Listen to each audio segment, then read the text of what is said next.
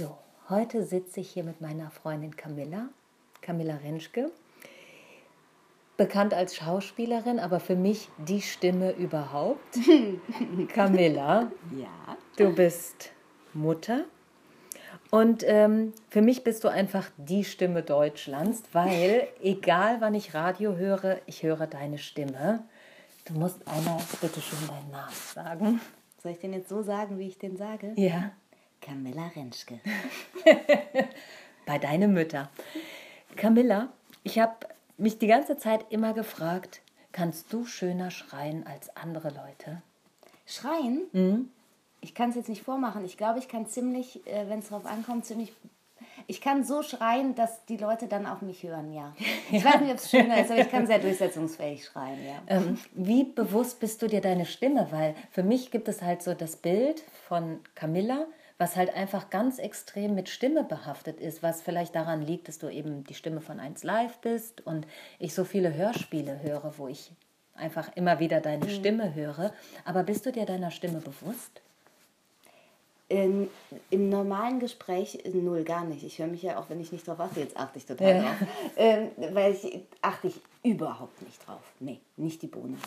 Kriegst du denn Rückmeldungen zu deiner Stimme? So im täglichen, wenn du jetzt irgendwo was kaufen gehst, dich mit Leuten unterhältst und die das jetzt alle nicht von dir wissen? Nee, eigentlich gar nicht. Das ist meistens in der Rückschau. Also normalerweise ist gar nichts, aber wenn es dann über ein Gespräch oder sowas oder auch, ich war mal beim Hals-Nasen-Ohrenarzt oder sowas und wo ich dann, wenn ich dann aus irgendeinem Grund, ich gehe jetzt ja nicht damit hausieren, was ich mache, aber manchmal kommt es ja zu Momenten, wo du sagst, was du machst und dann kommt tatsächlich häufig so, ach, Jetzt weiß ich auch, warum sie so, was weiß ich, schön oder wohl artikuliert oder ordentlich oder was auch immer sprechen. Also im, bei der Rückfrage dann schon, aber vorher sagt mir das keiner. Ne?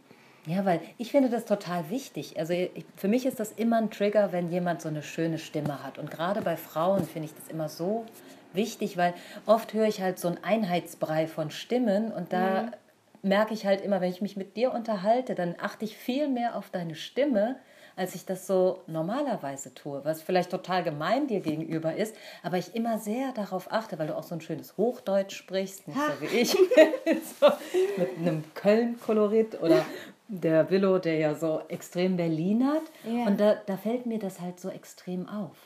Das heißt aber, du nutzt deine Stimme gar nicht so. Privat gar nicht, nee. Also wenn es drauf ankommt. Also ich weiß, wenn der Moment kommt, jetzt wäre es an der Zeit, wenn ich eben dann doch deutlich laut was sagen will. Wenn ich mich auch meinem Sohn gegenüber, was weiß ich, oder so durchsetzen muss.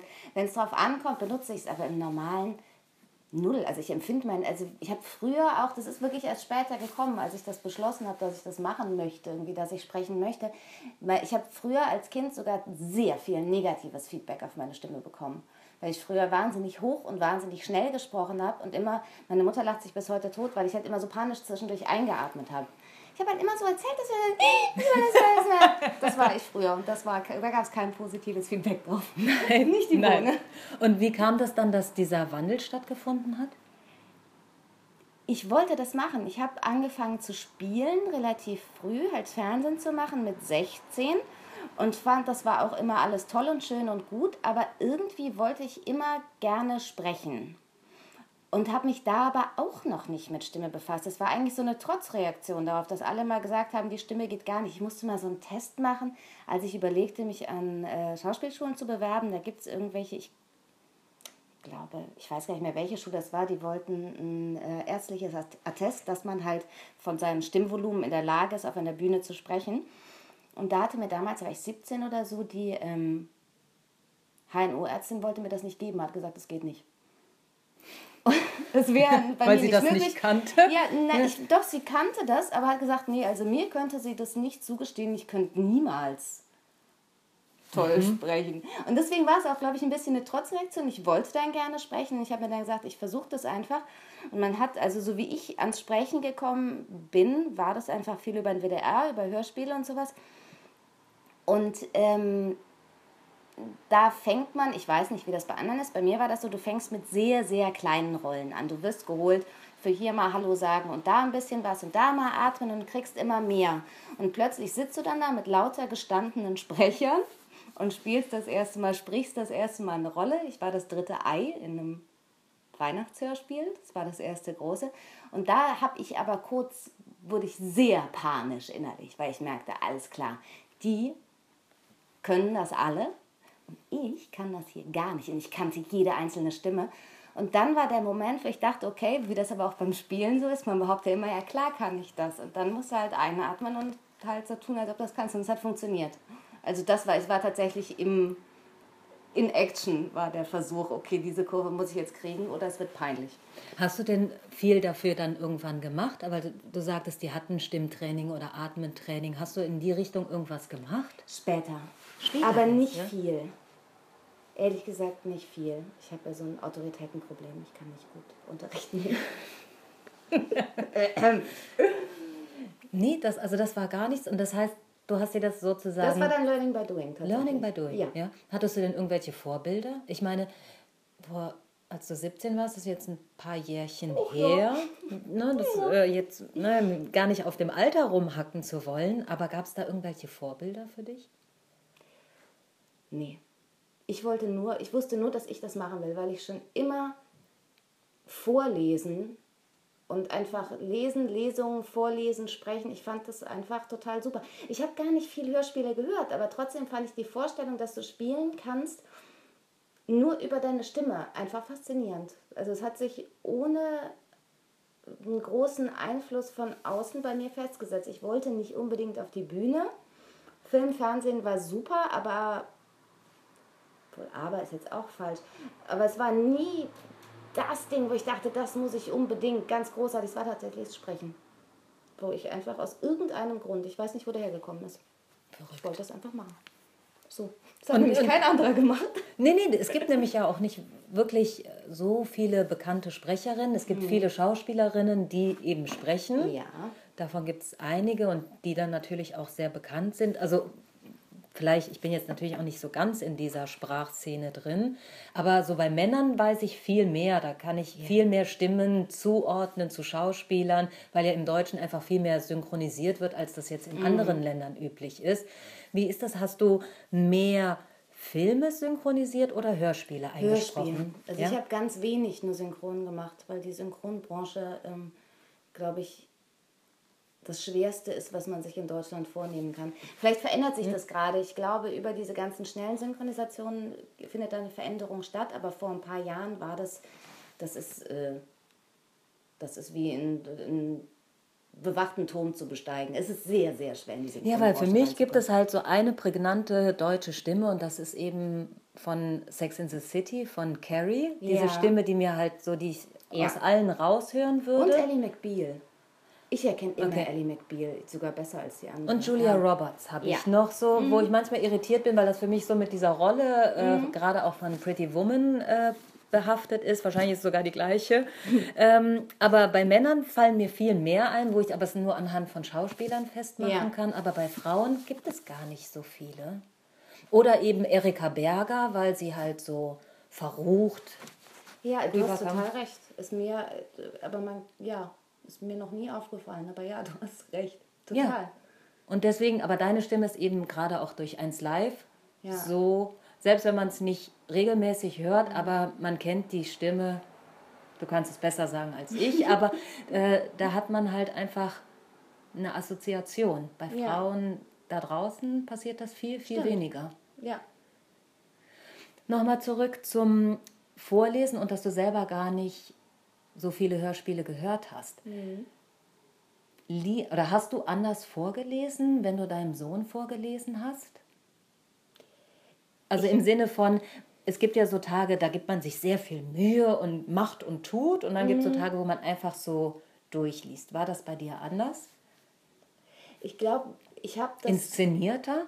Ich glaube, ich inszeniere schon viel aber es gab natürlich, äh, du liest jeden verdammten Abend vor und manchmal liest du sehr, sehr lange vor. Und, und manchmal ich, auch wahrscheinlich sehr uninteressante Dinge. Ja, aber das ist auch nochmal speziell, weil es genau jetzt bei meinem Sohn so war, dass der ein Faible für Sachbücher hatte. Mm. Und nicht Textsachbücher, sondern ja. eben jene Sachbücher für kleine Jungs. Mhm. Und jetzt dann Schaufelbagger, Knipsbagger. okay, mal, da ist nicht viel Spielraum. War, nein, da war nicht so viel Spielraum. Aber ansonsten, so, wenn du Märchen oder sowas liest, dann. Ja, das ist, hm? das ist ein Mittelding. Ich meine, ich, stehe auch selber nicht auf so eine Überinterpretation. Also ich finde, es ist genau so ein Mittelding. Es soll nicht runter, also für mich persönlich runterlesen, wenn es schnell gehen muss, klar. Und aber auch nicht zu inszeniert, weil das wird auch echt zu anstrengend auf die Dauer. Es gibt so ein Mittelding, so ein ganz grobe, dass du den Personen so leicht eine Stimmfärbung gibst und so. Aber das macht total Spaß. Also selbst mir macht Vorlesen ja mehr Spaß, wenn ich eben die Zeit und die Ruhe zum Inszenieren habe. Aber wenn du was einliest, dann musst du das sehr wohl schon machen. Ja. Ja, also. Und dann fällt dir das auch leichter. Oder musst du dich darauf vorbereiten? Ich, ja, also vorbereiten muss ich mich auf jeden Fall. Also vor allem, wenn es um Hörbücher geht, ist es ja wirklich, das sind ja teilweise 500, 600, 700 Seiten mit viel Dialog, mit vielen Personen. Und ja, da musst du, das ist Arbeit. Also dann hast du das vorher zweimal durchgelesen, dann hast du es einmal laut gelesen. Liest du dir das dann quasi selber laut vor oder ja. jemanden? Hm? Ich lese mir das dann am Abend, also meistens hast du ja dann so, sind fünf, sechs Aufnahmetage und weil es ja doch alles schnell gehen muss, wenn du am Abend vorher dich vorbereitest oder so wie ich das dann mache und dann weiß ich schon grob, worum es geht und lese es mir einmal ungefähr den Band, den ich am nächsten Tag zu lesen habe, lese ich mir laut vor und habe natürlich für jeden eine Stimme. Und das ist aber auch Technik. Also ich, ich mache das so, dass ich äh, einfach, ich habe ein Aussehen für jeden im Kopf und sobald ich weiß, wie der aussieht, weiß ich, wie der wieder spricht. Das okay. heißt, es läuft konstant der Film ab und darüber kommt die Inszenierung, aber die ist immer geprobt. Also das ist, wenn man mal schneller ist am nächsten Tag, als man dachte und in ein Kapitel kommt, was man nicht vorbereitet, das geht sehr viel schlechter.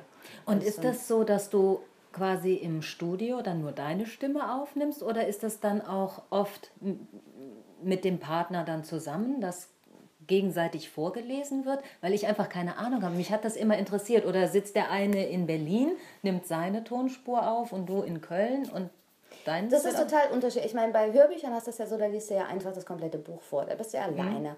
Und bei Hörspielen ist es Stimmt, da liegt der Unterschied. Ja, da liegt der ja. Unterschied. Mhm. Und das ist aber lustigerweise total unterschiedlich. Es gibt manchmal, das hat aber, ich glaube, die meisten Hörspielregisseure versuchen eigentlich ihre Leute immer szenisch zusammen zu haben.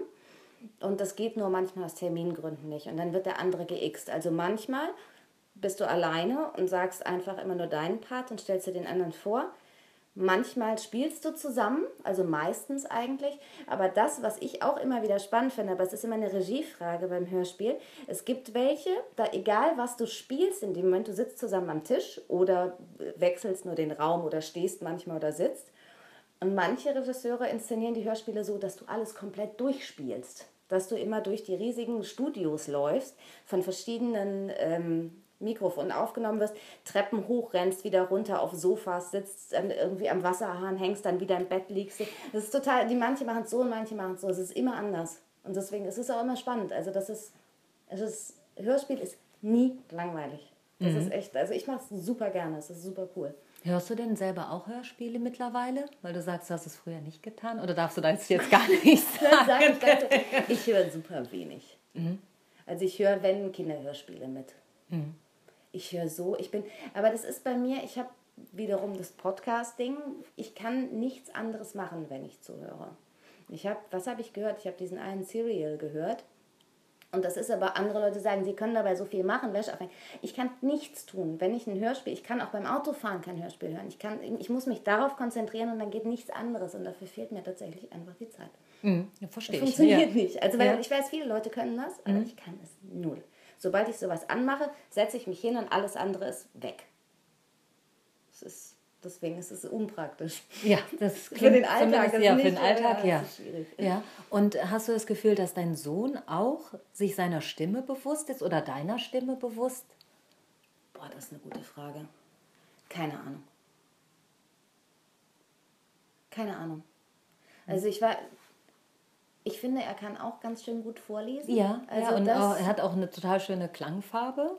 Siehst du mal, das ja. fällt mir gar nicht ja, auf. Ja, doch, das ist, fällt, also nicht, dass wir uns so viel unterhalten, aber ich merke halt schon, dass er in einem Haushalt groß wird, wo Stimme einfach existenziell ist. Ja, total. Also er spricht sehr klar, sehr deutlich. Ich bin auch extrem streng, was richtige, also was Aha. Aussprache mhm. und äh, Formulierungen und sowas. Ich glaube, da bin ich überempfindlich. Das heißt, wenn ihr jetzt ähm, in eine andere Region ziehen würdet.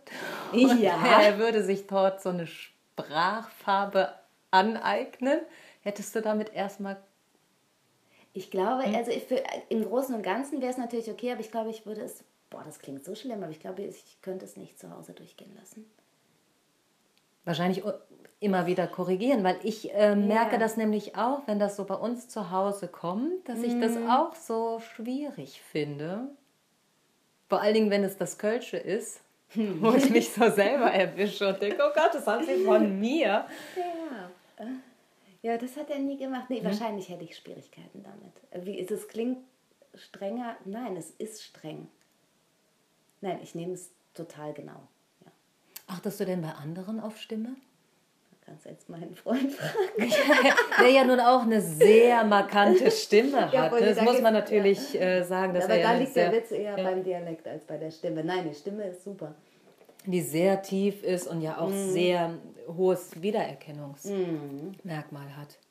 Das stimmt, jetzt so ein Stimmhaus. Ne? Ja, total. Ihr seid ein richtiges Stimmhaus. Das ja. Lustig. Unser House of Voices. oh. ähm, ob ich bei anderen drauf. Mir fällt, also ich so bin ich entspannt, aber mir fällt es auf jeden Fall auf, wenn jemand eine schöne Stimme hat. Hm. Ja, doch. Also wahrscheinlich achte ich unbewusst total drauf. Aber ich bin ja auch, ich mit meiner Gesichtsblindheit bin ja immer sehr abhängig Auf Stimmen davon. angewiesen. Ja. Deswegen, ich glaube, aber dadurch ist es so selbstverständlich, dass ich wahrscheinlich denke, das ist normal. Und ich empfinde das nicht als was Besonderes. Deswegen mhm. kann ich das gar nicht so äh, ausdrücken. Ja, und mir fällt es halt eben so extrem auf, weil hier wirklich ganz andere Stimmvolumen auch einfach da sind. Ja, das müsste mal diese HNO-Ärztin sagen, mit der ich damals gesprochen habe. Ja, das stimmt. Ja, naja, sie wusste es einfach nicht besser. Und am Ende kommt es nicht auf einer Test an, um irgendwie doch sein eigenes Ding zu machen. Ja. Wie lange machst du das jetzt schon? Ich habe äh, das ich habe mit Spielen angefangen vor gut 20 Jahren und dann so drei, vier Jahre später mit dem Sprechen. Also ja, du selber Jahre. wirst wahrscheinlich aber auch kein Problem mit deiner Stimme haben. Wenn ich einen Podcast aufnehme, dann kann ich mich nur ganz schwer danach selber mhm. nochmal anhören. Das wird dir wahrscheinlich nicht so gehen, oder? Nee. Nee. Also klar, ich höre ich höre Ungenau Ungenauigkeiten, direkten Versprecher. Super, guter Moment.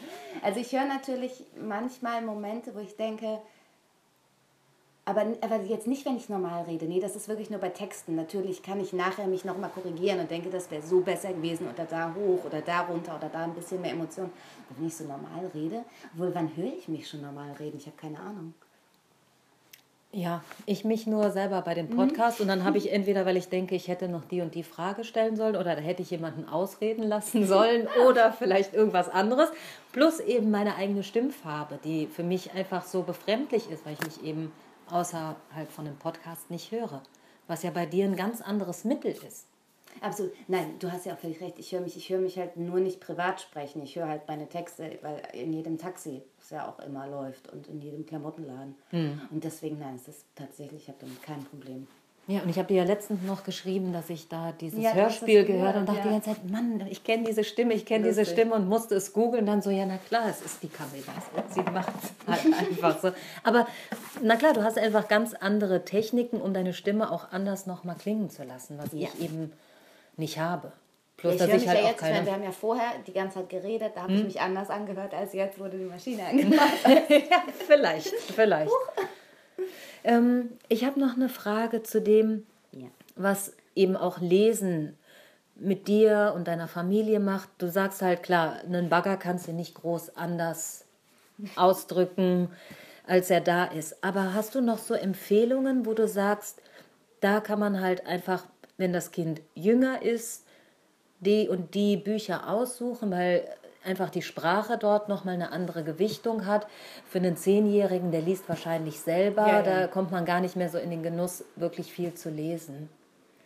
Ich habe, äh, das ist eine total banale Sache für jüngere Kinder, aber ich fand immer diese äh, Gryffalo-Sachen ehrlich total super und auch die anderen Bücher von dem, weil die also uns hat es immer Spaß gemacht, weil die ja gereimt sind ohne einen klaren Reim zu haben. Das heißt, es ist in jeder Hinsicht, es ist eine Herausforderung am Anfang, total. Mhm.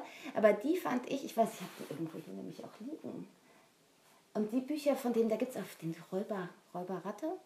Es gibt einige, mhm. ich weiß, Axel Scheffler heißt der. Mhm. Und die finde ich alle, die fand ich immer total super, weil ich die von den Geschichten her mag, weil ich die von der Botschaft mag und weil die eben nicht einfach nur so ein bisschen dämlich für Kinder erzählt sind. Und sie sind auch nicht einfach nur runtergereimt, sondern sie sind her herausfordernd gereimt. Die fand ich immer total super.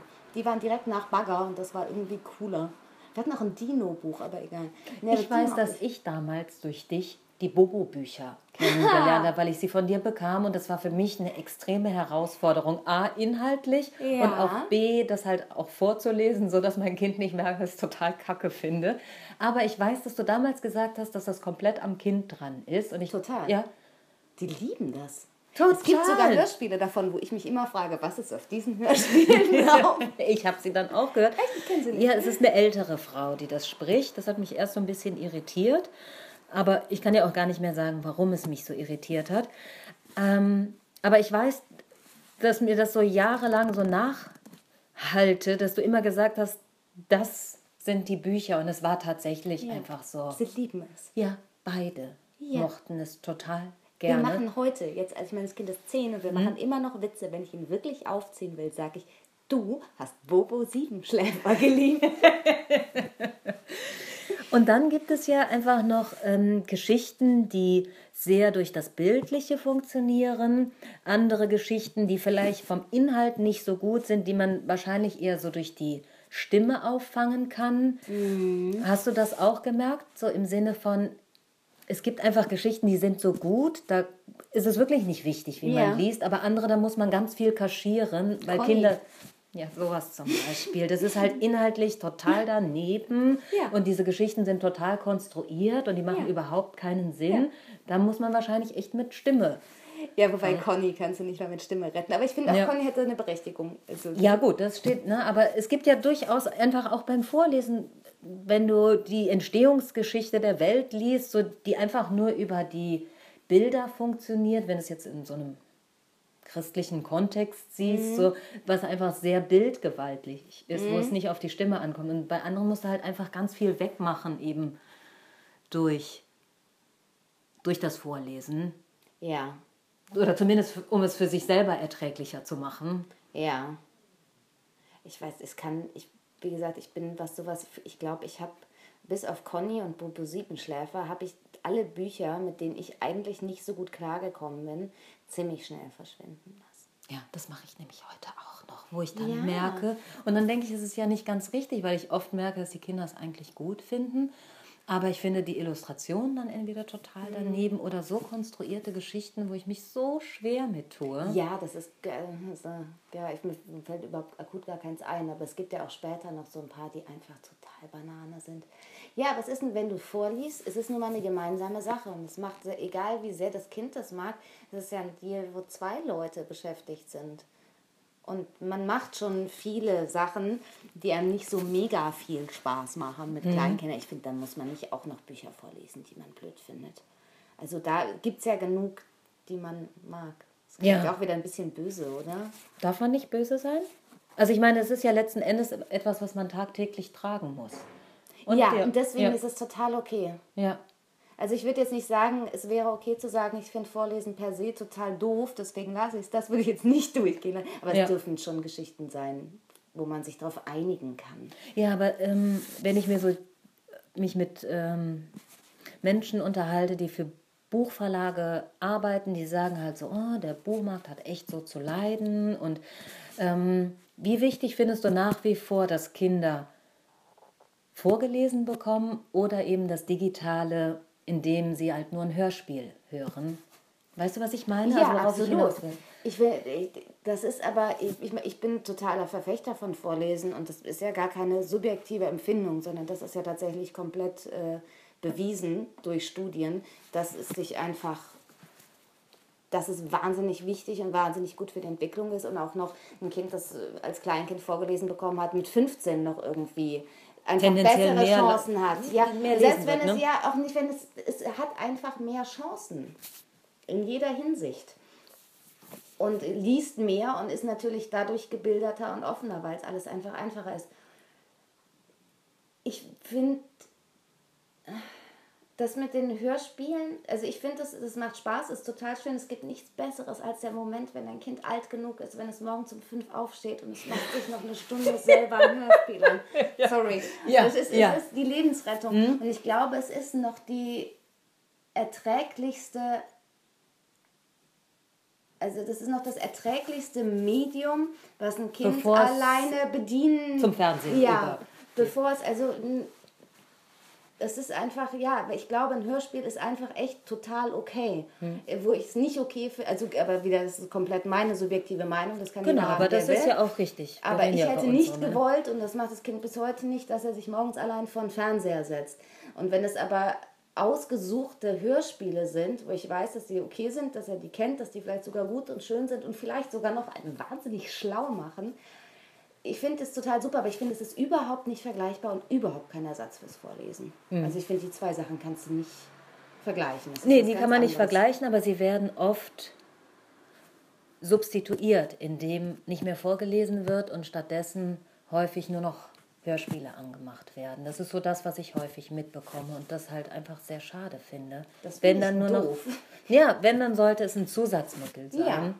Eben, und das, also das war Ja, dann, ja, klar, also das, das finde ich total blöd. Weil das ja, ist weil ja genau die Kommunikation, findet ja nicht statt. All das, was das Vorlesen besonders macht, dass du über eine Geschichte kommunizierst.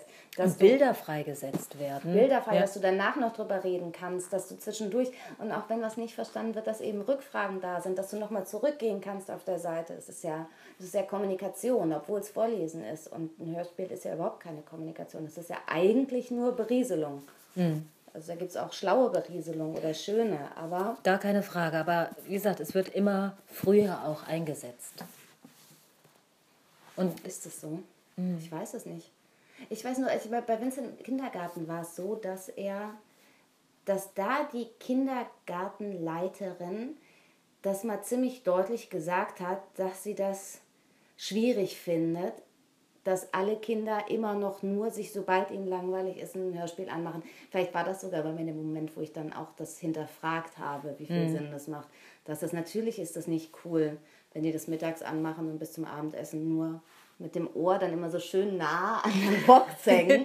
Und sie dann auch besonders so, laut Ja, ist. und dann so in Trance vibrieren lassen. Das hat ja dann nicht mehr wirklich was eben mit der Geschichte zu tun. Ja, oder mit den Bildern, die sich mhm. dann so aufbauen. Ja. Ich würde gerne zuletzt noch mal mhm. einmal zurückgehen, aber eher zurück auf das Gespräch, was wir vorher hatten, dass du sagtest, dass du früher eine ganz andere Stimme hattest, als ja. du sie jetzt hattest.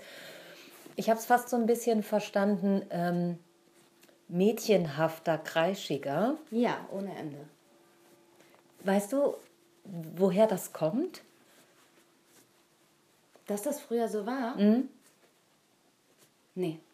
Weil das ist ja heutzutage über, das ist, macht man ja eigentlich nicht mehr so sehr hell, sehr hoch sprechen, außer man möchte eben genau etwas damit erreichen, wenn Mädchen dann so anfangen oder Frauen so auf diese mm. niedliche Nummer zu kommen. Nee, das war auch, ich war, ich hatte keine niedliche hohe Stimme, sondern ich hatte die, viele Gedanken müssen schnell raus. Mm. Und ich glaube, es war eher so eine hektische Stimme, dass ich das Gefühl hatte, ich müsste mich schnell verständlich machen, was dann zum absoluten Unverständnis geführt hat.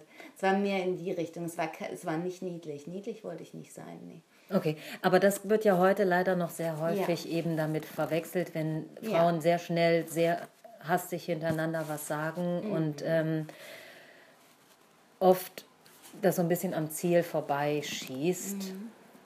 Kannst du da irgendwie, fällt dir sowas extrem auf? Also es gibt ja, das hatte ich eben vergessen nämlich zu sagen, es gab ja jahrelang in Deutschland eine ganz markante weibliche Stimme, die für Piep, dieses äh, ja. falsch moderierte, falsch ausgesprochene und das wurde sehr häufig eben auch äh, belächelt. Das muss ja für dich einfach, müssen ja deine Ohren geblutet haben. Schön ist es nicht. Nee, ne? Nein. Das ist nichts Erstrebenswertes. Nein. Nee, und das ist auch danach relativ schnell aus der Mode mhm. gekommen.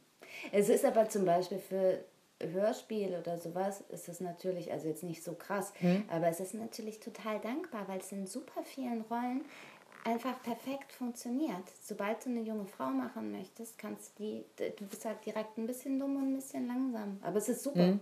Also, dass, man, dass das geht, ist schon praktisch zum Spielen. Ja, zum Spielen, ja. genau. Nicht für ein alltägliches ja, aber, sofort, aber jeder hat sofort ein Bild. Mhm. Also ist es zum Spielen sehr dankbar. Aber die Leute, es kommen ja einem immer mal wieder eben auch Frauen unter, die eben so reden oder sofort umschlagen, sobald ihnen was nicht passt. Super schwierig, aber was willst du machen? Stimmt, was will man machen? Ja, was hast du äh, so als letzten Tipp noch so sprachlich? Ähm, wo müssen wir uns alle hinbewegen? Oh, jetzt kommst du mit so tiefgehenden Fragen. Nee, das muss gar nicht so tiefgehend sein, sondern einfach äh, bewusster sein, seine Stimme einfach, ne, so wie du sagtest, du weißt schon auch, wann du deine Stimme einsetzen kannst, ja. wann nicht. Ich glaube, dass Kommunikation in jeder Hinsicht wahnsinnig wichtig ist und wir alle noch viel, viel mehr über viel, viel mehr Dinge kommunizieren sollten. Und wenn wir hinter dem stehen, sicher hinter dem stehen, was wir sagen wollen oder wofür wir stehen, dann ist die Stimme eigentlich immer schön. Sobald du sicher bist über das, was du sagen möchtest, hast wird es automatisch gut. Egal ob quasi hoch oder tief gewonnen. oder Dialekt hm? oder was weiß ich ist. Das ist dann total schnuppe. Es ist trotzdem immer noch wichtiger, was man sagt. Und dass man es sagt und ja. nicht verschachtelt und nicht damit hinterm Berg hält. Ja, glaube ich schon. Danke für das Gespräch. Ich danke dir.